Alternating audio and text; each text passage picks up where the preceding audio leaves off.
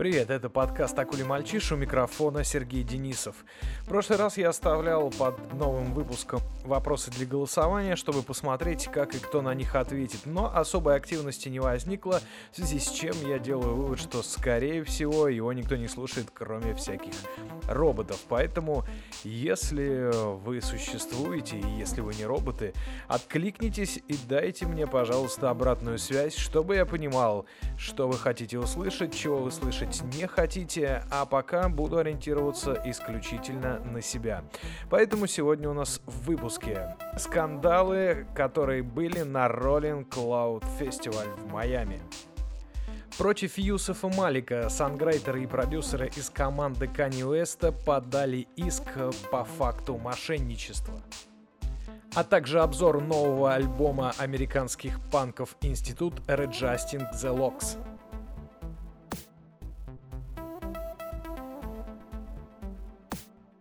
Итак, Rolling Cloud Festival — это такой фестиваль, который собирает под своими знаменами самых известных и крутейших рэперов на сегодняшний день. А, посвящен он хип-хоп культуре, всякому урбану. И вот, значит, что там произошло. Потому что все знают, что артисты из этого жанра э, те еще лиходеи. Так вот, Кодек Блэк, который отправлялся на собственное выступление на этом самом фестивале, так и не дошел до него, а был задержан полицией. И задержан он был по обвинению в незаконном хранении оружия. Причем на федеральном уровне. Проклятые федералы. Да-да, они те самые инициировали его задержание там. А, хотя задерживали, может, и местные, но да ладно. Э, Все дело в том, что при покупке оружия своего, видимо, последнего пистолета, Кодак Блэк, также известный как Билл Кей Капри, он же Дьюсан Октейви, в бумаге, которую нужно заполнить при покупке этих самых стволов, указал «нет» в графе «Обвиняется ли он в совершении преступления». Хотя на самом деле ему предъявлено обвинение в сексуальном насилии, имевшем место быть в 2016 году. По слухам, вроде бы в одной из гостиниц, то есть тогда еще 19-летний Кодак Блэк э, начал приставать к одной из э, обслуживающих номера девушки. Так вот, э, разбирательство пока ведется, конечно, вина его не доказана, но, э, тем не менее, обвинение ему предъявлено, а значит, он не имел права указывать «нет» в графе при покупке пистолета, а значит, не имел права покупать это самое оружие, и потому оно у него незаконно. И кроме того, в прошлом месяце Кодек э, был арестован за хранение оружия и марихуаны, то есть он все время не вылезает из этих самых э, обезьянников, э, или как они там называются у них э, в Майами, и проводит там большую часть времени. Собственно говоря, здесь э, встает вопрос об ответственности перед э, своей публикой, перед зрителями, которые купили билеты, которые, возможно, хотели увидеть э, кодек Блэка, возможно, хотели, не знаю, посмотреть, как он будет царить деньгами или новыми рифмами, или, в общем, чем он там прославлен, но так и не увидят это. Неужели не мог он в свое время обуздать свои страсти и э, сейчас спокойно дойти до собственного выступления. Хотя, в общем-то, отчасти э, в этом и состоит их э, ореол славы в такой не, в таком неподчинении системе и как бы всегда против. Вопрос э, еще здесь э, в другом. Вот почему-то интересно после того, как э, вскрываются новые факты из жизни Майкла Джексона, все начинают э, брезгливо от него отворачиваться. Э, про Аркелли сняли целый сериал, где тоже он обвиняется в сексуальном насилии множества женщин. Ну, Аркелли уже тому 50 или что-то э, в этом плане. Майкл Джексон вроде бы детишек под свои крылья, скажем так, э, подбивал. А получается, Кодак Блэк пока еще не имеет такого астракизма, видимо, из-за того, что молодой и ему это сходит с рук. Вот эта вот политика двойных стандартов остается до сих пор непонятной. Он проштрафливается на каждом шагу, не доходит до собственных выступлений из-за своего э, преступного образа жизни, но почему-то какой-то слишком негативной э, реакции публики нет. Правда, после отмены прошлого концерта публика скандировала что-то такое нелицеприятное, но э, такого широкого освещения это нигде пока не получило. Ice water turn Atlantic. Night calling in a phantom. Told them, hold it, don't you panic. Took an island, left the mansion. Drop the roof, more expansion. Drive a coupe, you can stand. She love bitches undercover. I'm an ass and titty lover. Guess we all meant for each other. Now that all the dogs free. And we out in these streets. Can you do it? Can you pop it for me? Второй скандал связан с отменой сета Лила Уэйна. Его никто не задерживал, он сам не пошел потому что не хотел, чтобы его досматривала охрана фестиваля. А он, между прочим, был одним из его хедлайнеров. Перед фанатами Уэйн извинился через Твиттер, сославшись на то, что ему жаль и обвинив во всем фестивальную полицию, но не сам фестиваль, потому что именно охрана сделала обязательным его досмотр. Лил позвал всех на автопати, где он будет присутствовать, а также пригласил на их совместный тур с Blink 182. Э, знаю 182, но кого мы обманываем 182, они и есть 182. Был бы я фанатом Лила Уэйна, не знаю, как повел бы себя и чтобы я чувствовал. С одной стороны, плохих ребят любят именно за то, что они плохие, и поступки их ценят не меньше, чем песни и выступления, но с другой стороны, это больше похоже на приступ дикарства, когда муж лучше позволит умереть жене, чем разрешит доктору прикасаться к ней. Ну, это уж где-нибудь в Африке. А желание Лила Уэйна протащить сироп от кашля к микрофону, чтобы жахнуть его прямо перед выступлением, взбалмошный и капризный поступок наркомана, а не свободолюбивый жест. Don't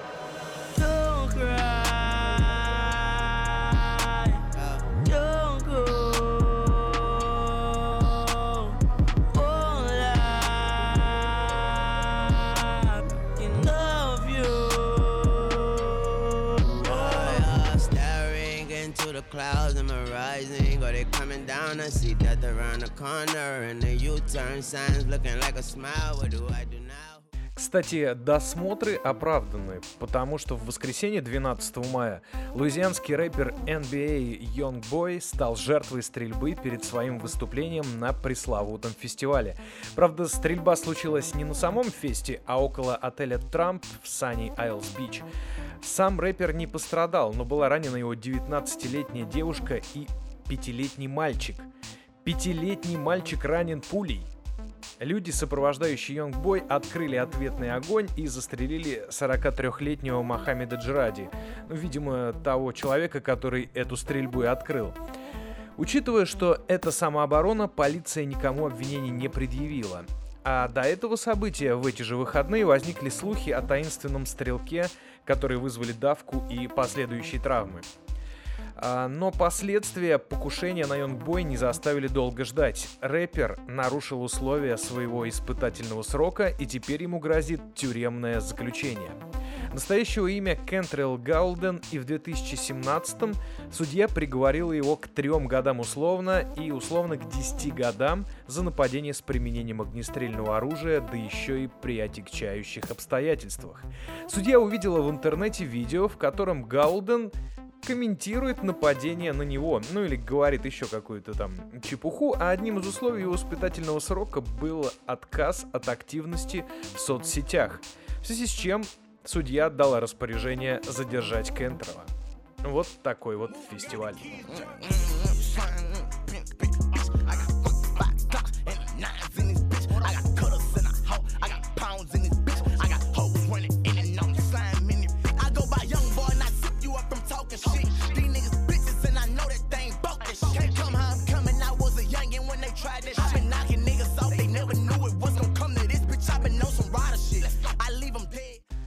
Последнее время все музыкальные новости все больше похожи на какие-то полицейские сводки. И вот еще одна. Против санграйтера и продюсера из команды Кани Уэста Малика Юсефа подала иск э, корейская компания Gentle Monster за мошенничество. Представитель бренда утверждает, что отправил 2,5 миллиона долларов Юсефу после того, как он пообещал, что Канье примет участие в кампании бренда.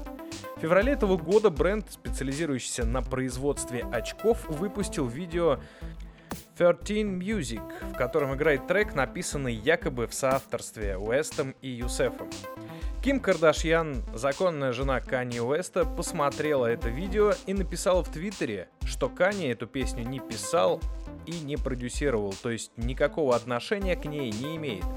Gentle Monster, понятное дело, рекламу эту убрали, а 16 мая закатили иск. В нем они сообщают, что Юсеф обещал собрать крутейших артистов для написания музыки к серии рекламных видео э, компании этой самой Gentle Monster. И Юсеф действительно организовал встречу Уэста и Вон Ли, гендиректора э, южнокорейского бренда. А после встречи Юсеф передал ли музыкальное соглашение с издательской группой Universal Music Publishing Group, которая разрешает Юсефу использовать песню New Angels для рекламной кампании Gentle Monster. В соглашении была подпись Уэста и копия водительских прав его же, но юристы считают, что ЮСФ приобрел это соглашение без ведома или согласия Канье. То есть, скорее всего, подпись Уэста была подделана. Кроме того, Gentle Monster сообщает, что из 2,5 миллионов долларов 500 тысяч было отправлено в Donda Social Agency Incorporated. Ох уж эти американские названия. Эм, и эта самая организация вроде бы является благотворительной организацией Кани Уэста. Но здесь есть один нюанс. Эта самая компания аж в июне прошлого года, 2018, уже сменила свое название на Art of Culture Incorporated, в общем, Дом культуры.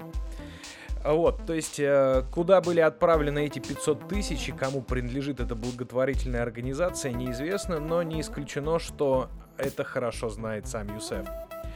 Так вот, кроме Юсефа, среди ответчиков числится его менеджер и партнер Бурунди Партлоу и Соня Натал, которая представила Вон Ли Юсефу. В общем, там целая армия мошенников, э, нужно во всем разбираться.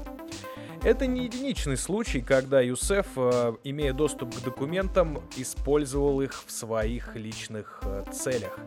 Например, немецкий бренд Philip Plein уже заявлял в этом году, что тот же Юсеф и Партлоу вытрясли из их компании 900 тысяч долларов, обещая участие Уэста в мероприятии York Fashion Week.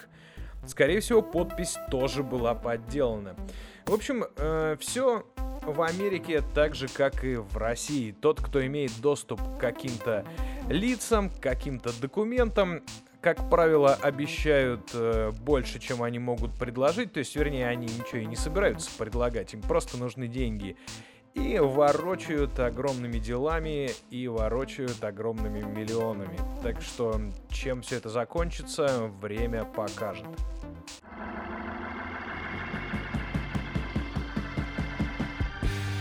New angels, still learning how to fly.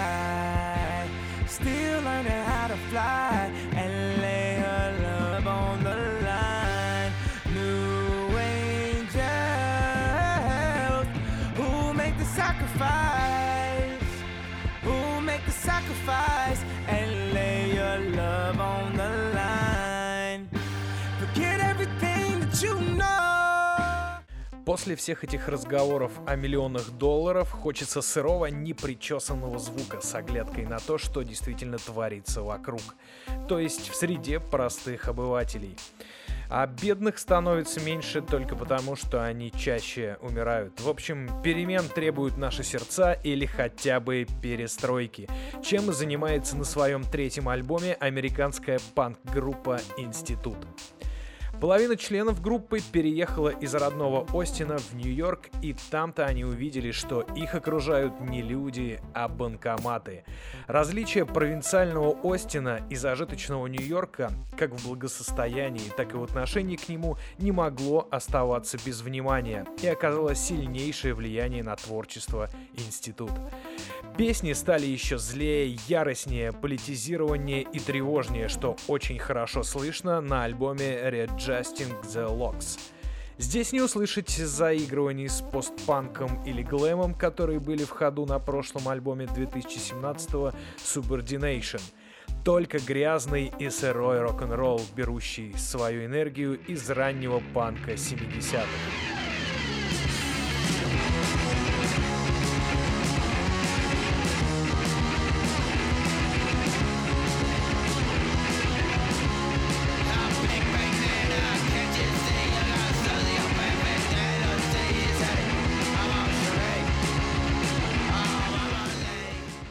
Фонтан из лоу-фая с помощью зафузованных гитар и бешеных барабанов будто бы специально создан не для айпода твоего, а для старых изношенных кассет с подклеенной переклеенной пленкой.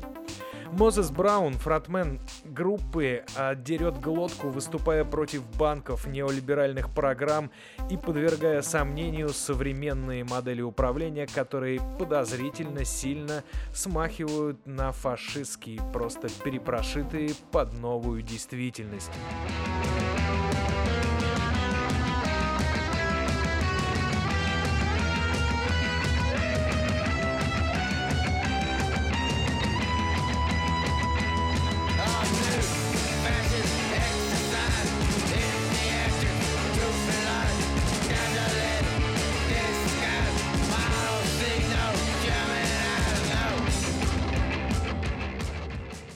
Принцип No Future, то есть нет будущего, здесь проходит красной нитью, которой можно хоть горло перерезать, хоть воспринимать как опасную растяжку, наткнувшись на которую рискуешь разбудить мину. Но здесь же фигурирует очень важная мысль, насколько важно оставаться в здравом уме.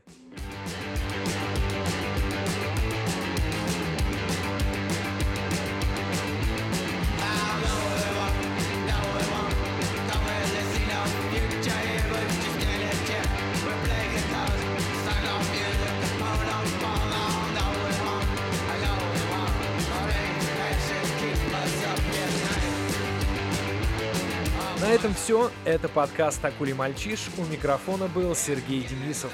Если хотите услышать больше новостей, оставляйте обратную связь и читайте мой телеграм-канал, который тоже называется «Акули Мальчиш». Пока!